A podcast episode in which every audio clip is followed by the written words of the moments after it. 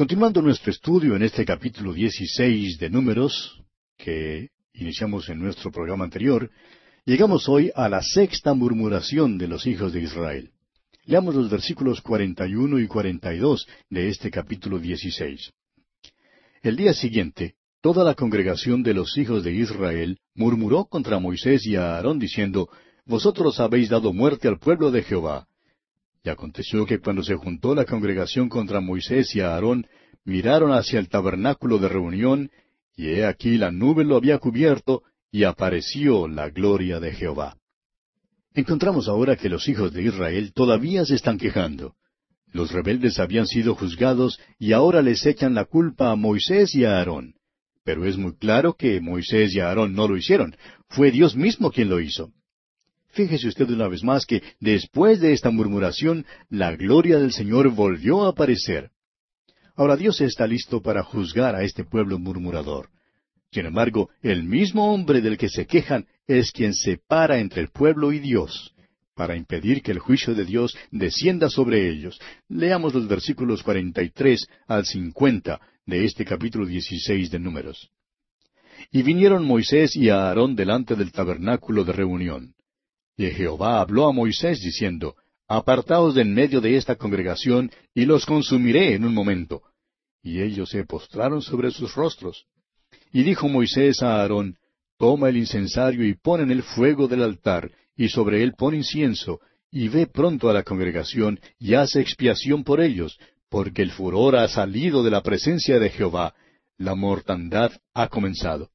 Entonces tomó a Aarón el incensario, como Moisés dijo, y corrió en medio de la congregación, y he aquí que la mortandad había comenzado en el pueblo, y él puso incienso e hizo expiación por el pueblo, y se puso entre los muertos y los vivos, y cesó la mortandad. Y los que murieron en aquella mortandad fueron catorce mil setecientos, sin los muertos por la rebelión de Coré. Después volvió Aarón a Moisés a la puerta del tabernáculo de reunión, cuando la mortandad había cesado. Ahora esta actitud de Moisés que encontramos aquí en estos versículos, la encontramos reflejada también en el apóstol Pablo. Y él dice en su carta a los Romanos, capítulo nueve, versículos uno al cinco, Verdad digo en Cristo, no miento, y mi conciencia me da testimonio en el Espíritu Santo, que tengo gran tristeza y continuo dolor en mi corazón porque deseara yo mismo ser anatema, separado de Cristo, por amor a mis hermanos, los que son mis parientes según la carne, que son israelitas, de los cuales son la adopción, la gloria, el pacto, la promulgación de la ley, el culto y las promesas, de quienes son los patriarcas y de los cuales, según la carne, vino Cristo, el cual es Dios sobre todas las cosas, bendito por los siglos. Amén. Es decir, que estos dos hombres, Moisés y Pablo, estaban tan interesados, amaban tanto a este pueblo de Israel, que estaban dispuestos a morir ellos mismos, o a ser separados de Cristo, como dice el apóstol Pablo, si eso fuera posible, por amor a sus hermanos, de manera que ellos pudieran ser salvos. Y así, amigo oyente, concluimos nuestro estudio de este capítulo 16 de Números. Llegamos ahora al capítulo 17. Y en este capítulo 17 encontramos que la vara de Aarón florece. Dios confirma el sacerdocio y establece el hecho de que Aarón es el sumo sacerdote y los establece mediante la resurrección. Leamos pues los primeros cinco versículos de este capítulo 17 de Números.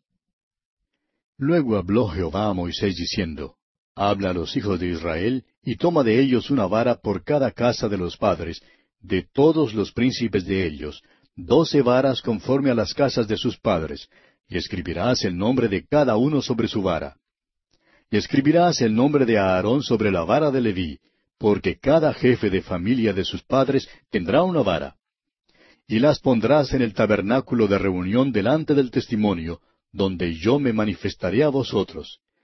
Y florecerá la vara del varón que yo escoja, y haré cesar de delante de mí las quejas de los hijos de Israel con que murmuran contra vosotros. Los hijos de Israel estaban murmurando contra Aarón diciendo que él no era el único que les podía representar delante de Dios. Fue una rebelión contra él y por tanto Dios ahora confirma su sacerdocio de una manera extraordinaria. Tomaron esas doce varas. Cada vara estaba más muerta que un palo de escoba. Pusieron, pues, esas varas delante del Señor. La vara de Aarón estaba allí entre las otras, y es más que seguro que su vara estaba tan muerta como todas las demás. ¿Pero qué pasó? Bueno, veamos el versículo ocho. Y aconteció que el día siguiente vino Moisés al tabernáculo del testimonio, y he aquí que la vara de Aarón de la casa de Leví había reverdecido y echado flores y arrojado renuevos y producido almendras. Esta es la vida que procede de la muerte. El sacerdocio de Aarón fue confirmado por la resurrección. Esas varas estaban muertas. La vara de Aarón estaba muerta también, pero fue hecha viva. Floreció y dio fruto, es decir, que la vida vino de la muerte. O sea que se produjo la resurrección. Permítanos decirle, amigo oyente, que el reflorecimiento de las matas que han estado durmientes durante el invierno no es en realidad un caso en que la vida venga de la muerte. La primavera no ilustra la resurrección de Cristo, tampoco la ilustra el polluelo que viene del huevo. Ya hay vida en el huevo. La resurrección es la vida que procede de la muerte. Este incidente halla su cumplimiento en el Señor Jesucristo. El sacerdocio del Señor Jesucristo se apoya en el hecho de su resurrección. Se nos dice con toda franqueza en la carta a los Hebreos capítulo ocho versículos cuatro al seis que si Él estuviera aquí en la tierra no sería sacerdote. Su resurrección le hizo sacerdote. Leamos ese pasaje allá en Hebreos capítulo ocho versículos cuatro al seis. Y a propósito, amigo oyente, quisiéramos que usted leyera juntamente con nosotros ese pasaje. Así es que búsquelo allá en la carta a los Hebreos capítulo ocho, versículos cuatro al cinco, para que así se dé cuenta lo que vamos comentando. Muy bien.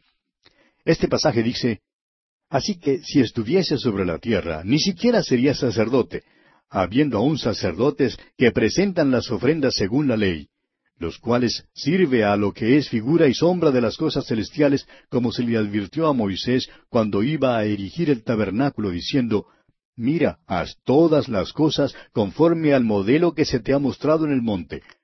Pero ahora, tanto mejor ministerio es el suyo, cuanto es mediador de un mejor pacto establecido sobre mejores promesas. Luego nos dice que todos los hombres no llegan a ser sacerdotes. Una vez más, en Hebreos capítulo cinco, versículo cuatro leemos, Y nadie toma para sí esta honra, sino el que es llamado por Dios, como lo fue a Aarón. La evidencia de su llamado era la resurrección. El Señor Jesucristo fue levantado de los muertos y llegó a ser nuestro sumo sacerdote. Una vez más, en Hebreos capítulo siete, versículo veinticuatro y versículo veinticinco leemos, tiene un sacerdocio inmutable, por lo cual puede también salvar perpetuamente a los que por él se acercan a Dios, viviendo siempre para interceder por ellos. En este mismo momento, amigo oyente, Él está a la diestra de Dios. Hoy mismo Él está allí intercediendo por usted y por mí. Uno de los privilegios más grandes que tenemos es el de poder acercarnos a Él. Nos es posible acercarnos a Él y Él intercede por nosotros. Otra vez, en Hebreos capítulo cuatro, versículos catorce al dieciséis leemos, Por tanto, teniendo un gran sumo sacerdote que traspasó los cielos, Jesús el Hijo de Dios, retengamos nuestra profesión. Porque no tenemos un sumo sacerdote que no pueda compadecerse de nuestras debilidades, sino uno que fue tentado en todo según nuestra semejanza, pero sin pecado. Acerquémonos, pues, confiadamente al trono de la gracia para alcanzar misericordia y hallar gracia para el oportuno socorro. Amigo oyente, ¿necesita usted misericordia? ¿Necesita ayuda en este día? ¿Es acaso eh, monótona su vida? Acude entonces al Señor Jesucristo. Él está allí intercediendo por usted, su gran sumo sacerdote. ¿Se siente quizá solo? Acuda a Él. ¿Es la vida una batalla que usted está perdiendo? ¿Se siente tal vez eh, derrotado? Acuda entonces a Él. ¿No puede tal vez vencer la tentación? Acérquese a Él. ¿Le parece quizá que la vida es una equivocación terrible y le falta sabiduría para alguna decisión que tiene que hacer? Vaya él, amigo oyente. ¿Hay tristeza en su vida? Busque a Jesucristo. Él es nuestro gran sumo sacerdote debido a su resurrección de los muertos. Él está vivo hoy. Él está hoy a la diestra de Dios intercediendo por usted y por mí. Leamos ahora los versículos nueve y diez de este capítulo diecisiete de Números. Entonces sacó Moisés todas las varas de delante de Jehová a todos los hijos de Israel, y ellos lo vieron y tomaron cada uno su vara. Y Jehová dijo a Moisés, Vuelve la vara de Aarón delante del testimonio, para que se guarde por señal a los hijos rebeldes, y hará cesar sus quejas de delante de mí, para que no mueran. Estamos seguros que estas varas habían sido recogidas en el desierto. Probablemente habían sido talladas y se habían dado ciertas formas con un cuchillo, y quizá algunas aún estaban adornadas. Lo que es seguro es que esas varas estaban bien muertas. Ahora la que fue hecha viva, la vara de Aarón que floreció y produjo almendras, esa tuvo que ser guardada para un testimonio y un recuerdo. Esta vara era una de las tres cosas que se guardaban en el arca del pacto, como lo dice el escritor a los Hebreos en el capítulo nueve, versículo cuatro. Y el arca del pacto, cubierta de oro por todas partes, en la que estaba una urna de oro que contenía el maná, la vara de Aarón que reverdeció y las tablas del pacto. Permítanos, amigo oyente, poner énfasis una vez más en el hecho de que tenemos en este día un Cristo viviente. Vive siempre para interceder por nosotros. Nos apoyamos en un Cristo que vive desde su resurrección. Es decir, no nos apoyamos en su vida terrenal. El hecho es que su vida impecable en la tierra condena nuestra vida pecadora. No, nos apoyamos en la vida resucitada de Cristo. Vino hasta la tierra y tomó nuestro lugar, se identificó con nosotros, pero ahora ha ascendido al cielo, habiendo sido resucitado de los muertos, y hoy está sentado a la diestra de Dios, y allí intercede por nosotros. Eso, amigo oyente, es de suma importancia. Es en realidad la cosa más importante en todo el mundo. Y así pues concluye nuestro estudio del capítulo 17 de Números. Llegamos ahora al capítulo 18. En este capítulo tenemos la confirmación del sacerdocio. Estamos estudiando una porción del libro de Números que abarca los capítulos 16 al 19. Y en el capítulo 16 vimos la rebelión de Coré y de los doscientos cincuenta príncipes de Israel contra la autoridad constituida de Moisés y de Aarón. Y vimos cómo Dios juzgó a esos rebeldes, con un juicio muy severo, porque su rebelión realmente era contra Dios. Luego hubo repercusiones en todo el campamento y una murmuración del pueblo porque creían que el juicio había sido demasiado duro. Nos parece escuchar a uno de ellos decir, bueno, después de todo, estos eran hombres de una personalidad atrayente, eran los líderes de Israel. Pero, amigo oyente, estas personas que hablaban así no tenían realmente ningún discernimiento espiritual y por eso culparon a Moisés. Pero Moisés no era más culpable de su muerte que lo que era Simón Pedro de la muerte de Ananías y Zafira. En realidad, creemos que Moisés mismo estuvo muy sorprendido por lo que sucedió. Vimos entonces que descendió una plaga sobre el pueblo debido a su murmuración, Moisés entonces se paró entre los vivos y los muertos, llegando así a ser su verdadero intercesor. Luego en el capítulo 17 vimos cómo Dios testificó del sacerdocio de Aarón mediante la resurrección. Causó que la vara de Aarón floreciera y hasta produjera almendras. Ahora aquí en el capítulo 18 veremos que Dios halla que es necesario confirmar el sacerdocio. Comencemos entonces leyendo los primeros dos versículos de este capítulo dieciocho de Números. Jehová dijo a Aarón, Tú y tus hijos y la casa de tu padre contigo llevaréis el pecado del santuario, y tú y tus hijos contigo llevaréis el pecado de vuestro sacerdocio. Y a tus hermanos también, la tribu de Leví, la tribu de tu padre, haz que se acerquen a ti y se junten contigo y te servirán. Y tú y tus hijos contigo serviréis, delante del tabernáculo del testimonio. Dios les está diciendo a los levitas que ellos son responsables de lo que ha ocurrido. Ahora debemos recordar que Coré era levita. La rebelión pues se originó en la tribu de Leví. Dios entonces les dice que ellos son los responsables. Amigo oyente, usted y yo somos responsables hoy en día de nuestro testimonio cristiano, de nuestras familias y de nuestra iglesia. A mucha gente le gusta asumir una actitud de eh, creerse más santos que otros y luego desprecian a la iglesia y hablan de cómo la iglesia se va a la apostasía. Ahora es verdad que la iglesia se va a la apostasía, pero esto también es verdad. Cuando hay pecado en la iglesia, usted y yo, amigo oyente, somos responsables hasta cierto grado. Si hay pecado en nuestras vidas, si hay pecado en nuestra familia, no podemos escapar a esa responsabilidad. Y esto es lo que Dios le está diciendo a Aarón aquí. Aarón no puede mirar todo lo que está pasando entre los levitas y asumir una actitud de ser eh, más santo que los demás. Aarón no puede elevarse a sí mismo para tratar de hacer notar que él es el elegido de Dios a quien Dios ha escogido para servir como sumo sacerdote. El hombre de Dios, amigo oyente, debe andar con humildad. El hombre de Dios tiene que asumir su responsabilidad. En los versículos tres al dieciocho de este capítulo dieciocho de Números, Dios les explica a los levitas, con todo detalle, que ellos están encargados del tabernáculo, de todos los enseres, del santuario y del altar. Luego Dios describe con gran detalle también la porción de las ofrendas que pertenecen al sacerdocio. Los sacerdotes debían ser sostenidos por su porción de las ofrendas y por toda la ofrenda mecida que era dada al sacerdote. La ofrenda mecida no era ofrecida como holocausto. Leamos entonces el versículo 19 de este capítulo 18 de Números.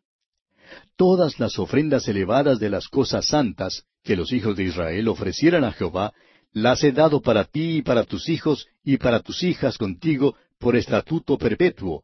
Pacto de sal perpetuo es delante de Jehová para ti y para tu descendencia contigo. Así era como se sellaba un pacto en aquel entonces.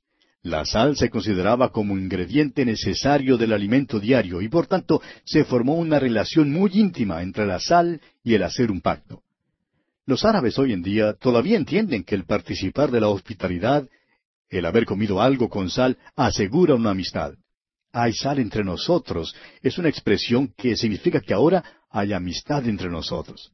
Continuemos pues con el versículo veinte de este capítulo dieciocho de Números. Y Jehová dijo a Aarón, De la tierra de ellos no tendrás heredad, ni entre ellos tendrás parte. Yo soy tu parte y tu heredad de en medio de los hijos de Israel. Aarón no tendría porción alguna de la tierra prometida. No tendría granjas, ni viñas que atender, ni olivares que proteger. Dios mismo sería su herencia. Ahora permítanos aclarar algo aquí, amigo oyente, que es necesario.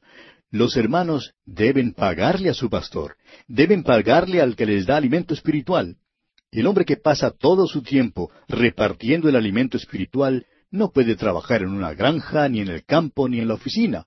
Es cosa trágica ver que muchos de los mejores pastores de Dios tienen que tomar un trabajo secular para poder sobrevivir. El ministerio sufre y la iglesia, amigo oyente, también sufre. Ahora reconocemos que hay ciertos problemas que tiene que enfrentar el que decide depender del Señor para su sostén diario. Pero también es cosa maravillosa. El salmista David dijo en el Salmo 16, versículo 5, Jehová es la porción de mi herencia y de mi copa, tú sustentas mi suerte. Es maravilloso, amigo oyente, tener a Dios como su herencia y tenerlo como pagador y acudir solo a Él. Realmente es una posición gloriosa en la cual estar. Y bien, aquí nos detenemos por esta ocasión, ya que nuestro tiempo se ha agotado.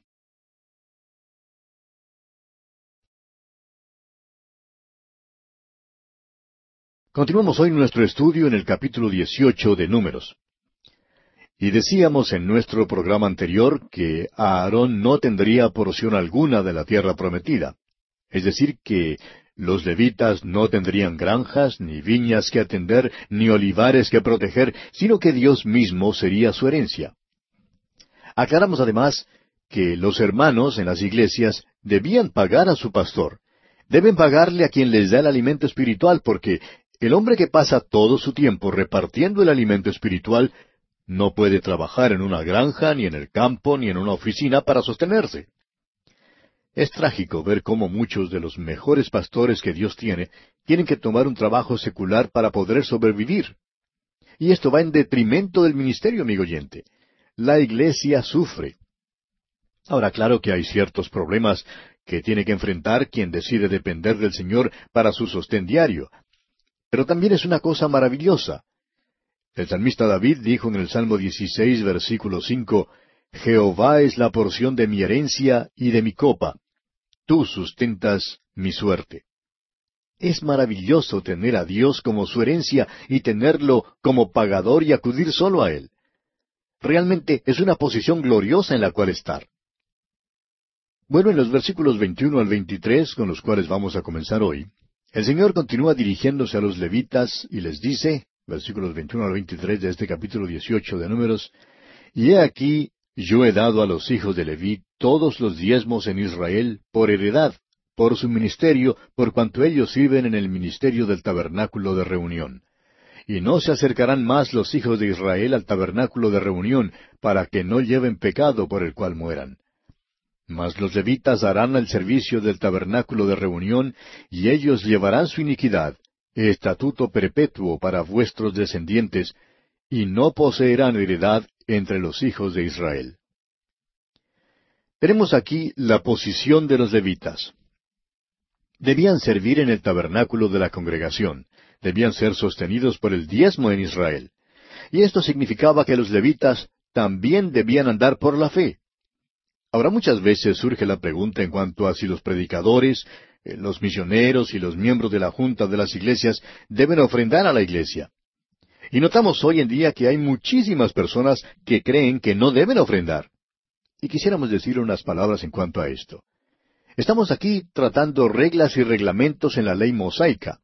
Ahora es verdad que hoy en día no vivimos bajo el sistema mosaico. Sin embargo, creemos que estas reglas nos presentan algunos de los grandes principios que deben guiar nuestra manera de vivir. Son como mapas de carretera, digamos, para ayudarnos en estas tareas dudosas. Leamos pues el versículo 26 de este capítulo 18 de Números. Así hablarás a los levitas y les dirás, Cuando toméis de los hijos de Israel los diezmos que os he dado de ellos por vuestra heredad, vosotros presentaréis de ellos en ofrenda mecida a Jehová el diezmo de los diezmos. Y Dios continúa hablándoles hasta el final del capítulo sobre las ofrendas que ellos debían dar. Dios les dijo a los levitas que debían dar la décima parte de lo que recibían.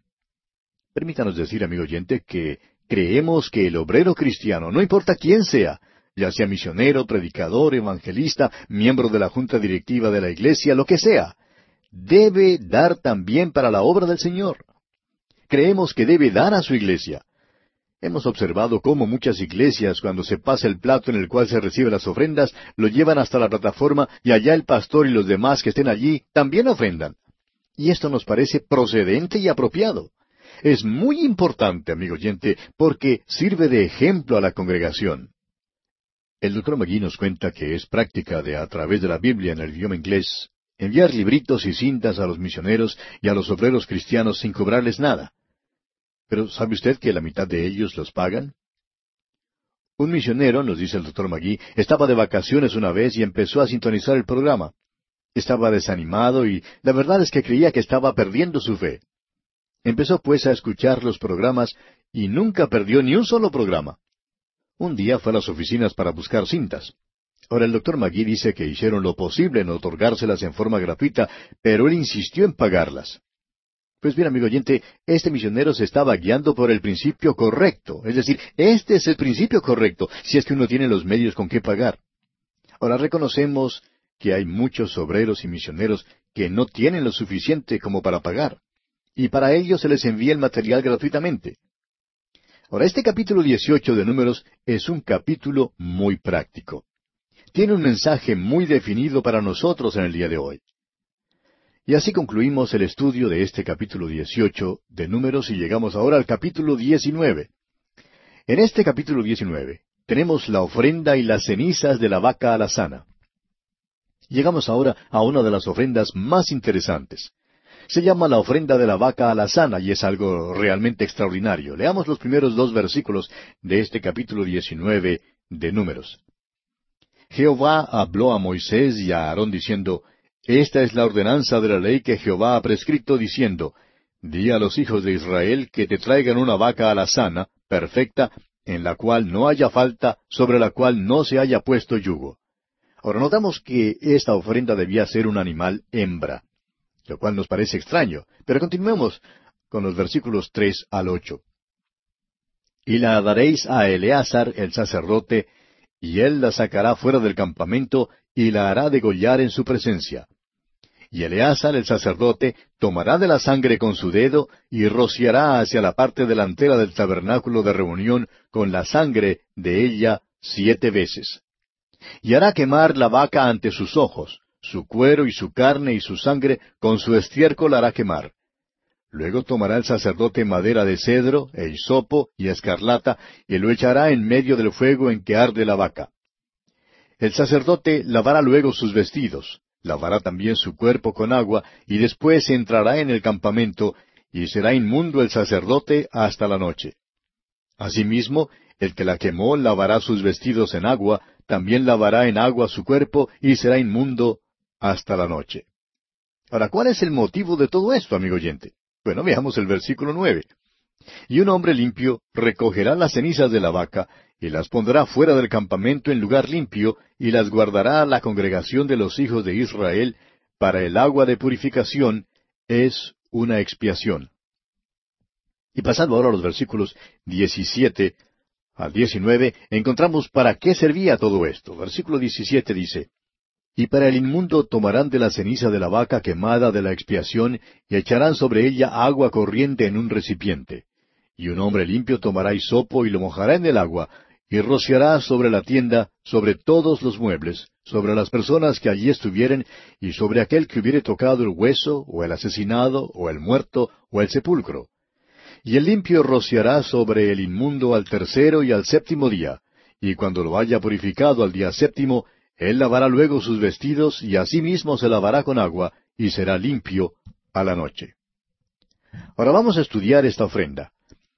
Cuando los hijos de Israel estaban en marcha y un hombre pecaba, no podían pararse allí mismo para levantar el tabernáculo y cumplir el rito de la ofrenda de transgresión o una ofrenda por el pecado.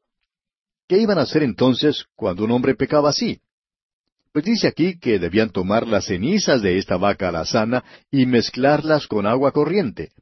Luego debían tomar el hisopo, el agua y las cenizas y aplicarlas al individuo que había pecado. Parece algo muy extraño, ¿verdad? Permítame decirle, sin embargo, amigo oyente, que tiene gran significado para nosotros hoy en día. Fue así como Dios trató el pecado de esas personas. Y Dios también tiene una manera de tratar nuestro pecado. Permítanos contarle otro incidente extraño. Cuando nuestro Señor Jesucristo entró en el aposento alto con los discípulos, lo primero que hizo fue buscar un lebrillo de agua para lavar los pies de los discípulos. Ahora, ¿por qué hizo eso? Jesús le explica el motivo a Simón Pedro. Le dice en el capítulo trece del Evangelio según San Juan, versículo ocho, Si no te lavare, no tendrás parte conmigo. Si el Señor Jesús no hubiera lavado los pies de Pedro, Pedro no hubiera podido tener comunión con él. El evangelista Juan nos dice que Jesús hizo esto en vista del hecho de que había venido del Padre y que iba a volver al Padre.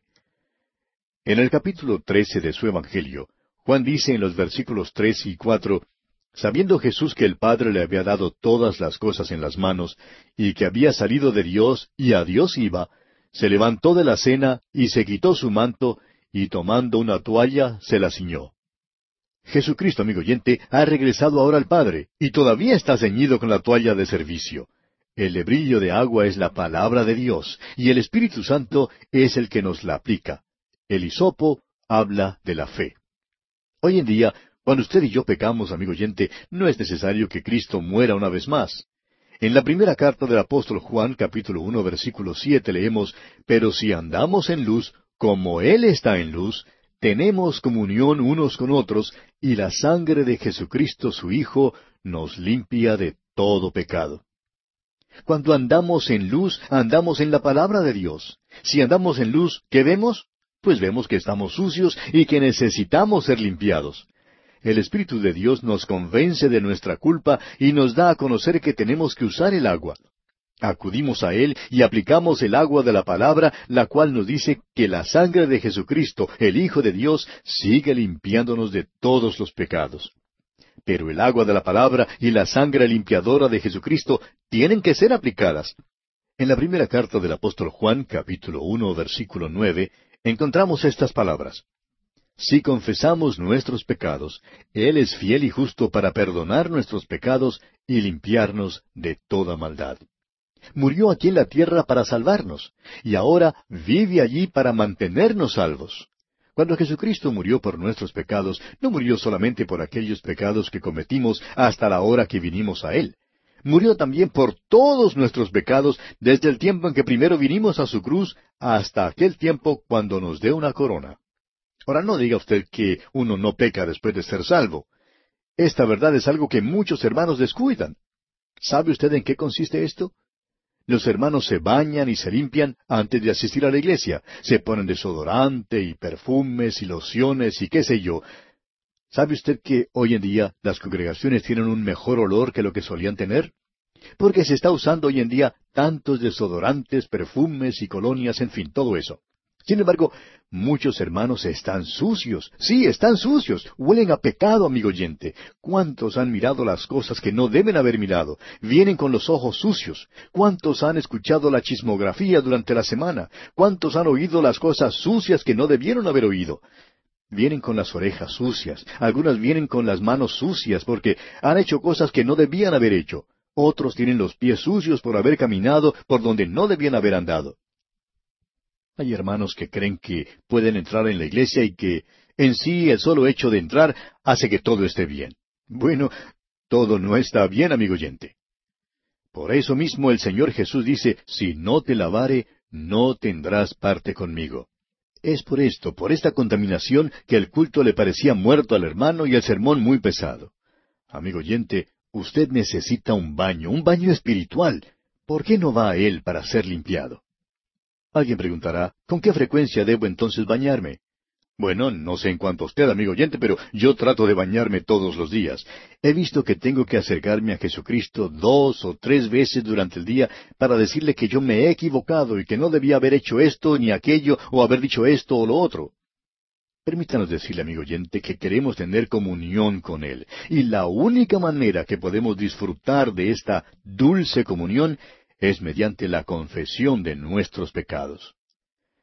El apóstol Juan en su primera carta capítulo uno versículo seis dice, Si decimos que tenemos comunión con Él y andamos en tinieblas, mentimos y no practicamos la verdad.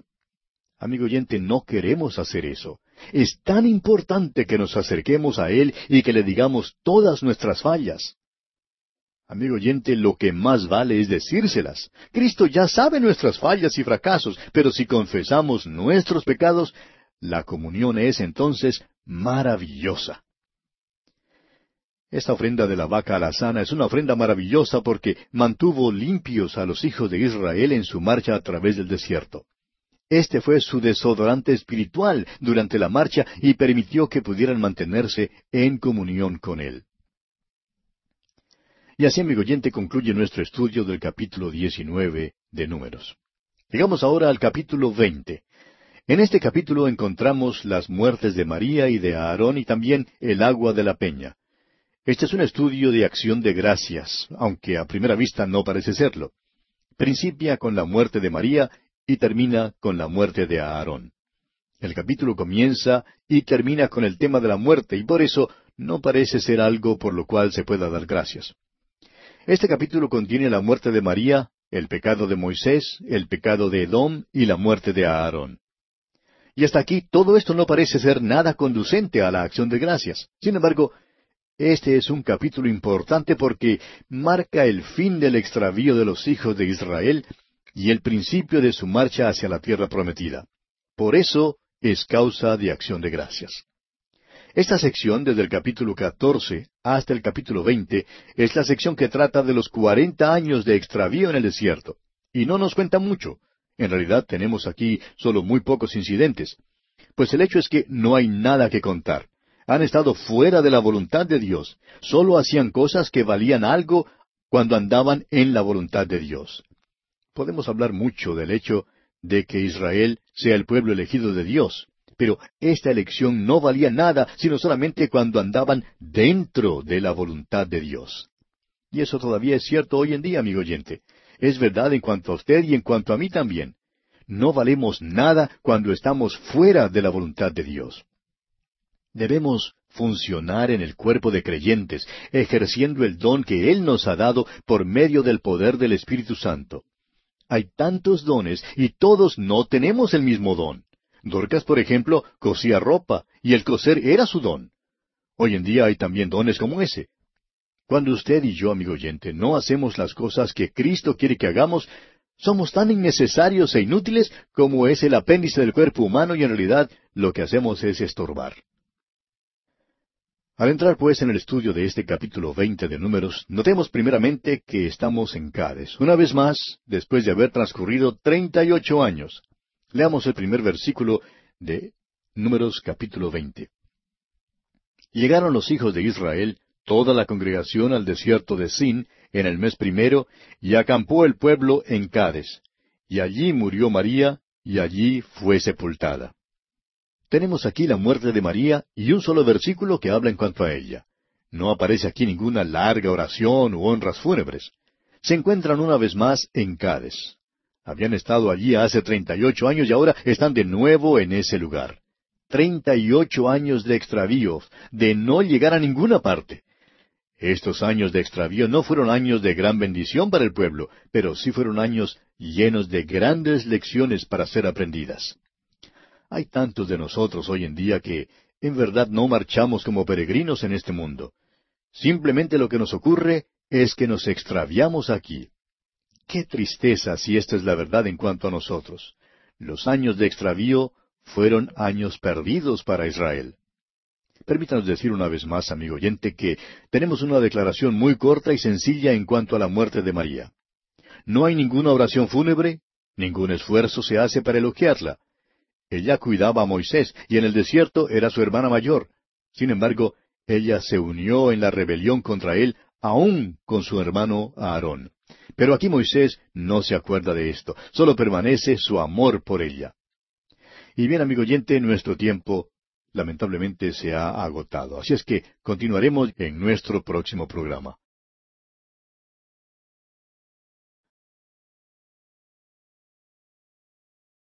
En nuestro programa anterior comenzamos a estudiar el capítulo veinte de Números. Y al entrar en el estudio de este capítulo veinte, notamos en primer lugar que María, la hermana de Moisés, muere y es sepultada. Y solamente un versículo habla en cuanto a ella. No aparece aquí ninguna larga oración u honras fúnebres.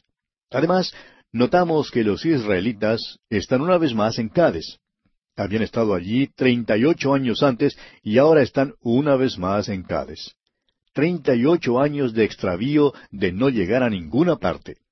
Estos años de extravío no fueron años de gran bendición para el pueblo de Israel, pero sí fueron años llenos de grandes lecciones para ser aprendidas. Tantos de nosotros hoy en día, amigo oyente, no marchamos como peregrinos en este mundo. Simplemente lo que nos ocurre es que nos extraviamos aquí. Qué tristeza si esto es verdad en cuanto a nosotros. Los años de extravío fueron años perdidos para Israel. Y permítanos decir una vez más, amigo oyente, en cuanto a la muerte de María, que no hay aquí ninguna oración fúnebre, ningún esfuerzo se hace para elogiarla. Es cierto que ella cuidó a Moisés y en el desierto era su hermana. Sin embargo, ella se unió en la rebelión contra él, aun con su hermano Aarón. Pero aquí Moisés no se acuerda de esto, solo permanece su amor por ella. Y amigo oyente, creemos que cuando lleguemos al reino celestial y demos una mirada hacia atrás, nos olvidaremos de todas las molestias que otros nos hayan causado, aun nuestros mismos hermanos. Solo el amor permanecerá. Es asombroso que cuando llega la hora de la muerte, todos tratamos de pensar en algo bueno acerca de los difuntos. Tratamos de olvidarnos de todo lo que haya sido feo. María, pues, murió y fue sepultada, y nada más se dice aquí en cuanto a ella. Llegamos entonces a la séptima murmuración. Leamos los versículos dos y tres de este capítulo veinte de Números.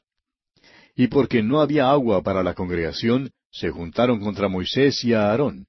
Y habló el pueblo contra Moisés diciendo, Ojalá hubiéramos muerto cuando perecieron nuestros hermanos delante de Jehová. Ahora no creemos que cuando dijeron que deseaban la muerte hablaban en serio. Ninguno de nosotros quiere realmente morir. La muerte no es cosa natural para el hombre. Pero notamos que aquí se están quejando, están llorando una vez más y murmurando. Y esta es la séptima vez, o sea, la séptima murmuración, y su base es la falta de agua. Continuemos leyendo los versículos cuatro y cinco. ¿Por qué hiciste venir la congregación de Jehová a este desierto para que muramos aquí nosotros y nuestras bestias? ¿Y por qué nos has hecho subir de Egipto para traernos a este mal lugar? No es lugar de cementera, de higueras, de viñas, ni de granadas, ni aun de agua para beber. Escúchelos usted, amigo oyente, siguen con su queja.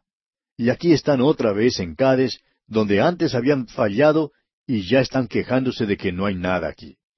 Bueno, la tierra que fluye leche y miel les quedaba por delante, amigo oyente. No estaba allí. De todos modos, aquí no es donde van a entrar en aquella tierra. Ahora, no interesa realmente, amigo oyente, dónde esté usted hoy en día, ni quién sea. Pero si usted es hijo de Dios, tiene que reconocer que no está permanentemente aquí en esta tierra. Todos somos simplemente peregrinos que estamos pasando por este mundo y que no estaremos en un solo lugar por mucho tiempo. Por tanto, no debemos pasar tanto tiempo quejándonos. Leamos ahora el versículo seis de este capítulo veinte de Números. Y se fueron Moisés y Aarón de delante de la congregación a la puerta del tabernáculo de reunión, y se postraron sobre sus rostros, y la gloria de Jehová apareció sobre ellos. Permítanos una vez más dirigir su atención al hecho de que cada vez que este pueblo murmuraba o se quejaba, la gloria del Señor aparecía. Ahora Dios no se agradaba de su queja, y eso debe enseñarnos hoy en día que si somos hermanos que nos quejamos y, lloramos, que eso no agrada en realidad a Dios. Y esto es cierto no importa quién sea, ni dónde esté, ni lo que haga. Y llegamos ahora al agua de la peña y a la desobediencia de Moisés. Leamos el versículo siete y también el versículo ocho de este capítulo veinte de Números. Y habló Jehová a Moisés diciendo, Toma la vara y reúne la congregación tú y Aarón tu hermano, y hablad a la peña en vista de ellos, y ella dará su agua, y les sacarás aguas de la peña, y darás de beber a la congregación y a sus bestias. Toma la vara, dijo el Señor, era la vara de Aarón. Reúne la congregación tú y a Aarón tu hermano, y hablad a la peña. Ahora, ¿por qué era que en esta vez solo debía hablarle a la peña? Bueno, es porque, según dice el capítulo 17 de Éxodo, Moisés ya había golpeado una vez la peña y había salido agua. El hecho es que Jesucristo, la peña, debe ser golpeada una sola vez. Continuemos con los versículos nueve y diez. Entonces Moisés tomó la vara de delante de Jehová, como él le mandó, y reunieron Moisés y Aarón a la congregación delante de la peña y les dijo, Oíd ahora, rebeldes, ¿os hemos de hacer salir aguas de esta peña? Ahora note usted que no sólo son los hijos de Israel los que se quejan, sino que también Moisés se queja, ¿verdad? Y hasta simpatizamos con él. Él ha estado ya con ellos por cuarenta años en el desierto y, francamente, amigo oyente, se está poniendo algo cansado con ellos. Todo lo que hacían era murmurar y quejarse y creemos que Moisés ya estaba cansado y bastante desalentado. Se olvida pues de sí mismo cuando dice, ¿os hemos de hacer salir aguas de esta peña? Moisés no iba a hacer salir agua de la peña de ninguna manera. Dios es el único que puede proveer agua, de modo que necesitaban aprender aquí una gran lección. La peña es un tipo de Cristo, y hay una gran lección aquí también para cada uno de nosotros. Ahora Moisés se enojó e hizo algo que no debió haber hecho.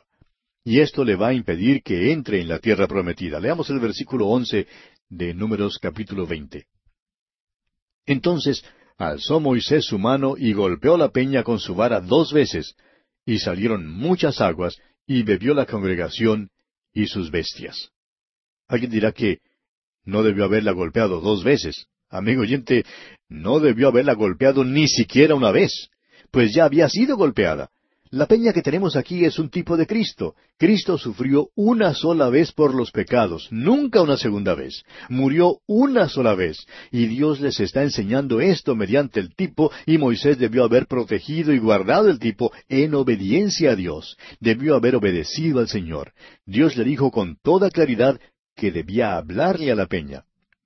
El apóstol Pablo nos dice en su primera carta a los Corintios capítulo diez, versículos uno al cuatro, Porque no quiero, hermanos, que ignoréis que nuestros padres todos estuvieron bajo la nube y todos pasaron el mar, y todos en Moisés fueron bautizados en la nube y en el mar, y todos comieron el mismo alimento espiritual, y todos bebieron la misma bebida espiritual, porque bebían de la roca espiritual que los seguía, y la roca era Cristo.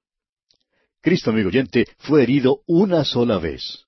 Ahora, Él es el Cristo exaltado y viviente que nunca será herido de nuevo. Lo que debemos hacer ahora, los que hemos sido redimidos, es hablarle. Ahora las aguas salieron en abundancia. El error de Moisés no impidió que las aguas salieran. Moisés indicó su falta de fe al golpear dos veces la peña. No confió en Dios y en su palabra, no creyó y en verdad esta fue la acción tanto de Moisés como de Aarón. ¿Cuántos hermanos hay hoy en día que confían en Cristo como su Salvador, pero que todavía están llenos de temores e incredulidad? No están seguros de su salvación. Qué mal testimonio damos del poder de Dios cuando no nos fiamos de su palabra y no creemos. El escritor a los Hebreos dice en el capítulo diez de dicha carta, versículo doce, pero Cristo, habiendo ofrecido una vez para siempre un solo sacrificio por los pecados, se ha sentado a la diestra de Dios. Volviendo ahora al capítulo veinte de Números, leamos el versículo doce. Y Jehová dijo a Moisés y a Aarón, Por cuanto no creísteis en mí, para santificarme delante de los hijos de Israel, por tanto no meteréis esta congregación en la tierra que les he dado. ¿Se fija usted? El error en esto no fue simplemente una cuestión de golpear la peña. Este era un cuadro de Cristo y eso es lo importante. Moisés y Aarón pecaron al no creer a Dios y al no obedecerle. Por esa razón, Moisés no entrará en la tierra sino hasta después de su muerte. Sabemos que estuvo en la tierra prometida porque apareció con Cristo en el monte de la transfiguración en esa tierra. Moisés tuvo que acompañar al grupo que murió en Cades Barnea. Debido a que no creyó a Dios, tuvo que entrar en la tierra prometida por la puerta de la muerte. Canaán realmente es un cuadro de donde usted y yo debemos vivir por la fe. No es un cuadro del cielo. Estamos en este mundo que es un desierto, pero usted y yo, amigo oyente, debemos disfrutar ahora mismo de todas las bendiciones de Canaán, las cuales obtenemos, como lo veremos en el libro de Josué, por medio de la muerte y la resurrección de Cristo. Debemos aferrarnos de este hecho creyendo a Dios y entregándonos total e irrestrictamente a Él. Y eso es precisamente lo que Moisés y Aarón no hicieron. Ahora el versículo trece dice, Estas son las aguas de la rencilla, por las cuales contendieron los hijos de Israel con Jehová, y Él se santificó en ellos. Y llegamos ahora al caso del rey de Edom, quien rehúsa dar paso a Israel. Leamos los versículos catorce al dieciséis envió Moisés embajadores al rey de Edom desde Cades, diciendo, Así dice Israel tu hermano, tú has sabido todo el trabajo que nos ha venido, cómo nuestros padres descendieron a Egipto, y estuvimos en Egipto largo tiempo, y los egipcios nos maltrataron y a nuestros padres. Y clamamos a Jehová, el cual oyó nuestra voz, y envió un ángel y nos sacó de Egipto. Y he aquí estamos en Cades, ciudad cercana a tus fronteras. Moisés les da una pequeña historia de su nación. Y luego les pide permiso para pasar por su tierra. Continuemos con el versículo 17. Te rogamos que pasemos por tu tierra. No pasaremos por labranza, ni por viña, ni beberemos agua de pozos, por el camino real iremos, sin apartarnos a diestra ni a siniestra, hasta que hayamos pasado tu territorio. Ahora esta es una petición expresada con palabras suaves y bondadosas. Edom era hermano de Israel, y Moisés les recuerda este hecho. Pero vemos que Edom le responde en el versículo 18, Edom le respondió, No pasarás por mi país, de otra manera saldré contra ti armado. Los hijos de Israel, una vez más, en el versículo 19, le dicen a Edom que tenían con ellos su ganado y sus pequeñitos y que sólo deseaban pasar. Una vez más le aseguraron que no tomarían nada ni dañarían la tierra. Pero él respondió los versículos veinte al veintidós, Pero él respondió, No pasarás. Y salió Edom contra él con mucho pueblo y mano fuerte. No quiso pues Edom dejar pasar a Israel por su territorio, y se desvió Israel de él. Y partiendo de Cades, los hijos de Israel, toda aquella congregación, vinieron al monte de Or. Ahora toman una ruta tortuosa, la cual quizá no habría sido necesario tomar si hubieran recibido permiso para pasar por Edom. Pero en realidad creemos que Moisés se equivocó aquí. Moisés debió haber seguido la nube. Él no tenía que preocuparse. Dios había prometido guiarle y dirigirle.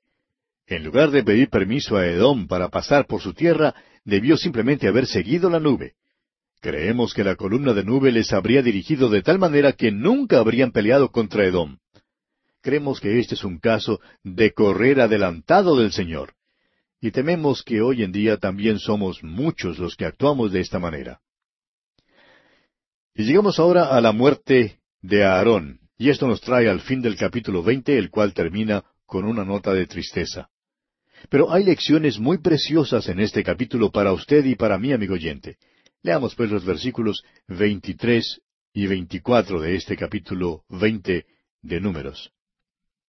Y Jehová habló a Moisés y a Aarón en el monte de Hor, en la frontera de la tierra de Edom, diciendo, Aarón será reunido a su pueblo, pues no entrará en la tierra que yo di a los hijos de Israel, por cuanto fuisteis rebeldes a mi mandamiento en las aguas de la rencilla. ¿Sabe usted que hay muchos hermanos hoy en día que son salvados, pero quienes nunca disfrutan de los frutos de la salvación y no tienen paz del Espíritu en sus propias vidas? No saben lo que es andar en comunión con el Señor Jesús. Ahora no cree usted que dudamos ni siquiera por un momento de que son salvos. Aarón era típico de este tipo de vida. Tenía cuarenta años de experiencia dura en el desierto, pero nunca sabía lo que era sentarse y disfrutar de los frutos de la tierra prometida. No sabía lo que era beber la leche y comer la miel en esa tierra que fluía leche y miel. ¿Y cuántos de nosotros, amigo oyente, perdemos lo que nos corresponde en esa misma manera? Continuemos ahora con los versículos 25 al 29. Toma a Aarón y a Eleazar su hijo, y hazlos subir al monte de Or, y desnuda a Aarón de sus vestiduras, y viste con ellas a Eleazar su hijo, porque Aarón será reunido a su pueblo, y allí morirá. Y Moisés hizo como Jehová le mandó, y subieron al monte de Hor a la vista de toda la congregación. Y Moisés desnudó a Aarón de sus vestiduras, y se las vistió a Eleazar su hijo. Y Aarón murió allí en la cumbre del monte, y Moisés y Eleazar descendieron del monte. Y viendo toda la congregación que Aarón había muerto, le hicieron duelo por treinta días todas las familias de Israel. Hay una preciosa lección aquí para nosotros. Esta fue una experiencia muy triste para el pueblo de Israel. Sin embargo, tiene algo para nosotros hoy en día que debe impulsarnos a dar una nota de acción de gracias. Los israelitas le hicieron duelo a Aarón por treinta días. Creemos que había muchos en esa compañía que habían visitado a Aarón, el sumo sacerdote. Conocían a Aarón y Aarón les conocía a ellos. Y creemos que muchos venían con sus sacrificios y le preguntaban a Aarón, ¿Crees que Dios me perdonará? Y creemos que entonces Aarón les consolaba y les decía que nuestro Dios es un Dios bondadoso y misericordioso. Luego él, como sumo sacerdote, ofrecía el sacrificio por ellos. Bueno, ahora vieron bajar a Eleazar vestido con las vestimentas de Aarón. Aarón había muerto. Y ellos decían, pero no conozco a Eleazar y él no me conoce a mí. Y ahora tenemos un sacerdote diferente. Permítanos decirle, amigo oyente, que hoy en día tenemos un gran sumo sacerdote que vive para siempre para interceder por nosotros. Nuestro Señor no es un sacerdote según el orden de Aarón, sino según el orden de Melquisedec. Como dice el escritor a los Hebreos en el capítulo siete de esa carta, en los versículos uno y tres, porque este Melquisedec, rey de Salem, sacerdote del Dios Altísimo, y en el versículo tres, sin padre, sin madre, sin genealogía, que ni tiene principio de días, ni fin de vida, sino hecho semejante al Hijo de Dios, permanece sacerdote para siempre. Nuestro sumo sacerdote, amigo oyente, no morirá. Murió una vez aquí por nosotros, pero siempre estará allí por nosotros. Siempre podemos depender de Él. Nos conoce personalmente a cada uno de nosotros, y nos es posible conocerle a Él. Conocerle, amigo oyente, es poseer la vida eterna. Conocerle nos ocupará por toda la eternidad y nunca cambiará. Y esto es algo de lo cual sí podemos dar gracias. Tenemos un Salvador a quien podemos acercarnos en cualquier tiempo. Y así, amigo oyente, concluimos nuestro estudio de este capítulo veinte de Números. En nuestro próximo programa, Dios mediante, comenzaremos nuestro estudio del capítulo veintiuno.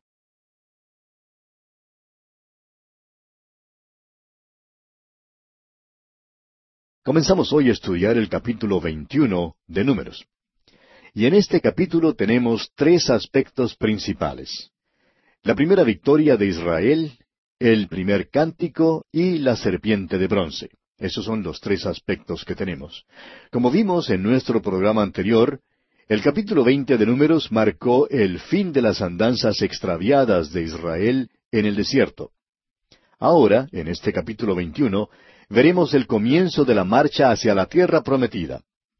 El capítulo veinte principió con la muerte de María, la hermana de Moisés, y terminó con la muerte de Aarón. Pero ahora veremos cómo los hijos de Israel reinician su marcha. Están ahora en pleno camino y por primera vez obtienen una victoria. Veremos también la provisión de Dios para su pecado en la serpiente de bronce, un cuadro profético de la muerte redentora de Cristo en la cruz del Calvario.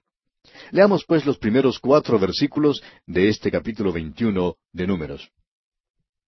Cuando el cananeo, el rey de Arad, que habitaba en el Negev, oyó que venía Israel por el camino de Atarim, peleó contra Israel y tomó de él prisioneros.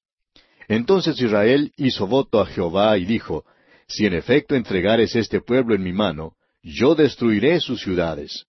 Y Jehová escuchó la voz de Israel y entregó al cananeo y los destruyó a ellos y a sus ciudades, y llamó el nombre de aquel lugar Orma. Después partieron del monte de Or, camino del mar Rojo, para rodear la tierra de Edom, y se desanimó el pueblo por el camino. Esta es su primera victoria después de su larga marcha a través del desierto. Dios les dio esta victoria. Y tienen que viajar por el monte Or, camino del Mar Rojo. No pueden pasar por la tierra de Edom y por lo tanto tratan de tomar una ruta tortuosa para rodear esa tierra. Al hacer esto, se desaniman. Estando en su condición de desaliento, comienzan a quejarse, a llorar y a murmurar. Y tememos que esto es algo característico hoy en día, amigo oyente, de muchos de nosotros. ¿No hacemos nosotros lo mismo? Nos quejamos y murmuramos, y llegamos entonces a la octava murmuración. Leamos el versículo cinco de Números veintiuno. Y habló el pueblo contra Dios y contra Moisés. ¿Por qué nos hiciste subir de Egipto para que muramos en este desierto? Pues no hay pan ni agua, y nuestra alma tiene fastidio de este pan tan liviano. Esta es la octava y la última murmuración de los hijos de Israel. Otra vez murmuran en cuanto al maná. Usted recordará que mencionamos que la gente extranjera era la que había impedido que el pueblo aceptara el maná más temprano en la marcha. El maná era un alimento maravilloso. Contenía todas las vitaminas, como ya lo hemos observado, es interesante notar en cuanto a esto que el libro de Deuteronomio destaca el hecho de que sus pies no se hincharon. Ahora permítanos contarle que un médico misionero en las Filipinas dijo en cierta ocasión que uno de los síntomas principales de la enfermedad conocida como el beriberi es la hinchazón de los pies, y es el resultado de que una persona siga comiendo la misma dieta. Esto comprueba entonces que los hijos de Israel conseguían todas sus vitaminas en el maná y que esta era una comida algo sabrosa. Sin embargo, vemos que a pesar de todo esto, el pueblo aún se quejaba. Amigo oyente, hay personas que se quejan porque siempre tienen que comer biftec y helados, y para variar dicen que les gustaría comer una hamburguesa. Es asombroso cuán fácil nos es quejarnos y especialmente en cuanto a cualquier cosa que tenga que ver con las cosas de Dios. Los hermanos se quejan de la incomodidad de los bancos de la iglesia. Pero fíjese usted que los mismos hermanos asisten a un juego de fútbol y se sientan muy cómodos en los bancos duros del estadio y no dicen nada. Y aquellos bancos ni siquiera tienen respaldo. Se sientan allí por horas y nunca oímos que alguien se queje de la falta de comodidad. Ahora tenemos que confesar que quizá cuando nos escuchen predicar, pues se fijan más en los bancos, pero ¿No es interesante, amigo oyente, cómo lloramos y, cómo nos quejamos en cuanto a estas cosas? ¿Cuántas son las veces en que realmente damos gracias a Dios y nos regocijamos en su bondad para con nosotros? Francamente creemos que el Señor se cansa de toda esta murmuración de su pueblo. Dice aquí que su alma, el alma del pueblo israelita, tiene fastidio de semana. No les gusta. Se quejan de que han sido traídos al desierto para morir. El Señor se cansa de toda esta murmuración y les va a juzgar a causa de ella. Ahora no es necesario adivinar el significado de todo esto y la lección que encierra para nosotros. Cuando nuestro Señor hablaba con Nicodemo en aquella noche oscura, le dijo, según nos lo relata el Evangelio según San Juan, capítulo tres, versículos catorce al dieciséis, diciendo, Y como Moisés levantó la serpiente en el desierto, así es necesario que el Hijo del Hombre sea levantado, para que todo aquel que en él cree no se pierda, mas tenga vida eterna. Porque de tal manera amó Dios al mundo, que ha dado a su Hijo unigénito, para que todo aquel que en él cree no se pierda, mas tenga vida eterna. Ahora, ¿cómo fue levantado el Hijo del Hombre? Usted dirá, en la cruz. Sí, pero murió en la cruz de Barrabás. Barrabás era un ladrón y un asesino. Barrabás era culpable y digno de la pena de muerte. Pero Jesús no era culpable de nada. Nuestro Señor fue hecho pecado por nosotros. En esa cruz, Él no solamente tomó el lugar de Barrabás, sino también el lugar suyo y el lugar mío, amigo oyente. Dios mismo permitió esto y lo hizo porque nos ama infinitamente. Pero Dios, amigo oyente, no nos puede salvar solamente por su amor. Jesucristo no dijo que Dios amó tanto al mundo que salvó al mundo, de ninguna manera. Dios amó tanto al mundo que dio, note usted, que dio a su Hijo unigénito. Ahora lo que Dios pide que usted haga, amigo oyente, es mirar y vivir. Mire a Cristo. Él toma allí en la cruz del Calvario el lugar suyo. Usted es pecador y es usted quien merece morir. Cristo no mereció morir, pero gracias a Dios, Él murió por usted y también por mí. En este pasaje encontramos que Moisés obedeció y elaboró esa serpiente de bronce y que los que la miraron vivieron, pero los que no la miraron murieron. Y hoy en día también el asunto es así de simple. Usted, amigo oyente que nos escucha, tiene solo dos alternativas. O bien está mirando a Cristo como su Salvador personal porque usted reconoce que es pecador, o no le está mirando del todo. Si no le está mirando, no importa cuántas veces haya sido usted bautizado, ni cuántas ceremonias usted haya cumplido, ni de cuántas iglesias sea usted miembro, ni quién sea su padre o su madre. Usted, amigo oyente, es un pecador perdido que va rumbo al infierno. Usted, amigo oyente, debe mirar al Salvador, al Señor Jesucristo. Su situación es así de simple. Pero permítanos decir, amigo oyente, que también es así de complicada. ¿Qué problemas, pues, nos creamos hoy en día? Preferimos mirarnos a nosotros mismos y a nuestras propias buenas obras. Preferimos confiar que, de alguna manera, nuestras buenas obras nos pueden ayudar. Nos es tan difícil confesar que somos pecadores y que debemos mirar a Cristo, confiando en Él como nuestro único y todo suficiente Salvador. Y llegamos ahora a la serpiente de bronce. Leamos los versículos seis y siete de este capítulo veintiuno de Números. Y Jehová envió entre el pueblo serpientes ardientes que mordían al pueblo, y murió mucho pueblo de Israel. Entonces el pueblo vino a Moisés y dijo, Hemos pecado por haber hablado contra Jehová y contra ti. Ruega a Jehová que quite de nosotros estas serpientes. Y Moisés oró por el pueblo. Esto hace resaltar el hecho de que eran pecadores. En realidad, esa es la única manera de comenzar las cosas con Dios. Amigo oyente, hoy en día hay tantos que tienen este mismo problema. Es que quieren comenzar con Dios como miembros respetables de alguna iglesia o como niñitos buenos. Amigo oyente, todos tenemos que comenzar con Dios como pecadores. La única manera en que Dios comenzará con nosotros es si nos reconocemos pecadores. El hecho es que Cristo murió por pecadores y Él ama a los pecadores. De modo que si usted, amigo oyente, no puede venir dentro de esa categoría, entonces Cristo no es para usted, porque Cristo vino solo a buscar y a salvar a los pecadores. Esto era entonces lo que los hijos de Israel tenían que hacer aquí, admitir ante Dios, hemos pecado. Y como lo vemos en este pasaje, están listos a confesar que han pecado contra el Señor y contra Moisés. Los israelitas no pueden solucionar sus dificultades mediante la realización de buenas obras. Tendrán que dar evidencia de su fe, pues en primer lugar no tienen buenas obras, ni pueden acudir a Dios con la promesa de que de aquí en adelante serán buenos. Ya saben que no pueden cumplir tal cosa, pero sí pueden creer a Dios. Y como lo veremos ahora, Dios les permitirá que vengan a Él por la fe. Leamos entonces los versículos ocho y nueve de este capítulo veintiuno de Números.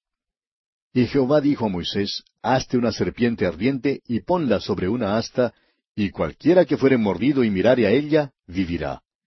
Y Moisés hizo una serpiente de bronce y la puso sobre una asta. Y cuando alguna serpiente mordía a alguno, miraba a la serpiente de bronce y vivía. Amigo oyente, tenemos aquí una lección maravillosa. Ellos tenían que mirar a la serpiente de bronce y ésta tenía que ser una mirada de fe. El hecho es que no la mirarían si no fuera con fe. Bien podemos imaginarnos a alguien diciendo que todo esto era una tontería. Querrían algo más, algo más eh, tangible, que simplemente el volverse para mirar a una serpiente de bronce. Sin embargo, no dejaba de ser un hecho que si un hombre no miraba a la serpiente de bronce, pues moría. Volviendo ahora a la lectura de este capítulo 21 de Números, veamos los versículos 10 al 16, estos describen el progreso del pueblo israelita en su marcha hacia la tierra prometida. Leamos primero los versículos diez al trece. Después partieron los hijos de Israel y acamparon en Obot. Y partiendo de Obot, acamparon en Ijeabarim, en el desierto que está enfrente de Moab, al nacimiento del sol. Partieron de allí y acamparon en el valle de Seret. De allí partieron y acamparon al otro lado de Arnón, que está en el desierto y que sale del territorio del Amorreo, porque Arnón es límite de Moab, entre Moab y el Amorreo. Este río Arnón, creemos que usted lo ubicará sin dificultad en el mapa que aparece al final de muchas ediciones de la Biblia. Desemboca en el lado oriental del Mar Muerto, más o menos en su centro. Si usted mira este mapa tendrá una buena idea sobre el progreso de los israelitas en estas etapas finales de su marcha hacia Canaán. Leamos ahora el versículo 14. Por tanto se dice en el libro de las batallas de Jehová, lo que hizo en el Mar Rojo y en los arroyos de Arnón. El libro de las batallas de Jehová. Esta es la única referencia a este libro en toda la Biblia. Se cree que puede ser algún libro poético, quizá escrito por Moisés, y algunos hasta creen que esto se refiere a los salmos escritos por Moisés. Continuemos ahora con los versículos quince y dieciséis. Y a la corriente de los arroyos que va a parar en Ar y descansa en el límite de Moab. De allí vinieron a Beer, este es el pozo del cual Jehová dijo a Moisés, reúne al pueblo y les daré agua. El versículo 16 probablemente se refiere a un pozo que Moisés mandó acabar siguiendo las instrucciones de Dios. Probablemente había un depósito de agua muy cercano a la superficie de la tierra y así pudieron encontrar agua para satisfacer su sed con toda facilidad. Y llegamos ahora al primer cántico, que es un himno de acción de gracias. Ahora, ¿qué contraste presenta este himno con la murmuración constante que lo precede? Leamos este himno de alabanza, el aleluya que aparece en los versículos 17 y la primera parte del versículo 18. Entonces cantó Israel este cántico, Sube, oh pozo, a él cantad, pozo el cual cavaron los señores, lo cavaron los príncipes del pueblo, y el legislador con sus báculos. Este es un himno en el cual el pueblo expresa su agradecimiento a Dios por su provisión al suplirles agua para beber. Indica también este pasaje que esta labor de abrir el pozo fue un proyecto en el cual trabajaron tanto los nobles como los humildes. En la terminología de hoy, podríamos decir que fue una labor unida de los capitalistas y los obreros. Permítanos ahora leer solamente los versículos siguientes, hasta el versículo veinte, los cuales describen la reanudación de la marcha del pueblo de Israel después que saciaron su sed. Comenzando con la última parte del versículo dieciocho, dice, lo cavaron los príncipes del pueblo y el legislador con sus báculos. Del desierto vinieron a Matana.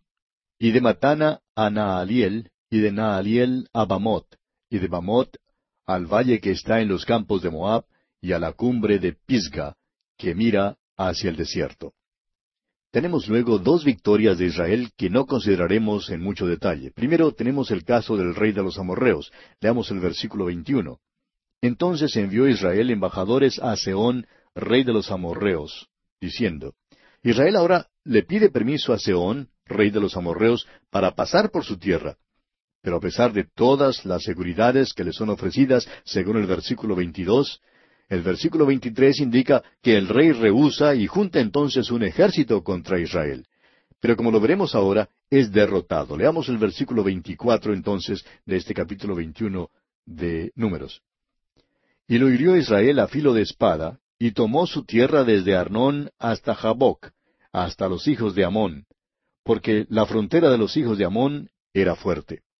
Y así Israel se apoderó de toda la tierra de los amorreos y tomó sus ciudades. Luego sucedió otro incidente similar con el rey Og de Basán. Veamos el versículo 33 ahora. Y volvieron y subieron camino de Basán, y salió contra ellos Og, rey de Basán, él y todo su pueblo, para pelear en Edrei.